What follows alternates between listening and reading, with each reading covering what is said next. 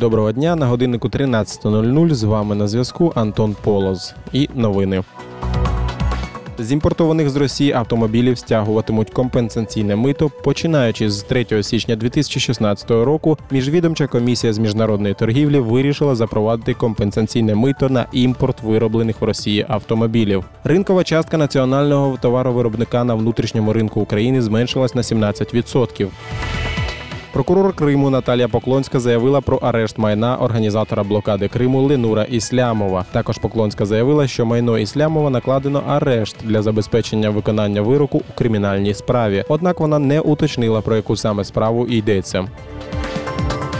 Україна повернула контроль над двома населеними пунктами Донеччини, що перебували в сірій зоні. Спікер генштабу Владислав Волошин заявив про те, що українським військовим вдалося повернути контроль над Павлополем і Пищевком Донецької області, які перебували в сірій зоні. Ці два населених пункти не були під контролем банд незаконних формувань. Там просто не було ні адміністрації, ні законної української влади. Тепер там буде стояти військова комендатура, представники міністерства внутрішніх справ, служба надзвичайних ситуацій та військово-цивільна адміністрація.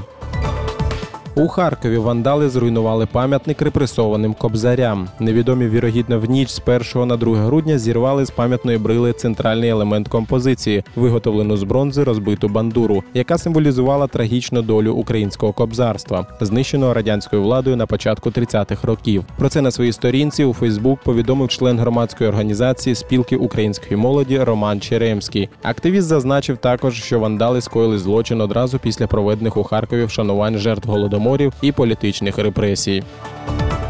В результаті повені у штаті Таміланд на півдні Індії загинуло близько 300 осіб. Про це повідомив міністр внутрішніх справ Індії Радж Птах Сингх. Також у зону лиха виїхав прем'єр-міністр Наренда Монді, який прийме рішення про подальші рятувальні операції після оцінки ситуації на місці. Нагадаю, що на початку листопада сильні дощі пройшли в південному штаті Таміланд, населення якого складає більше 70 мільйонів осіб.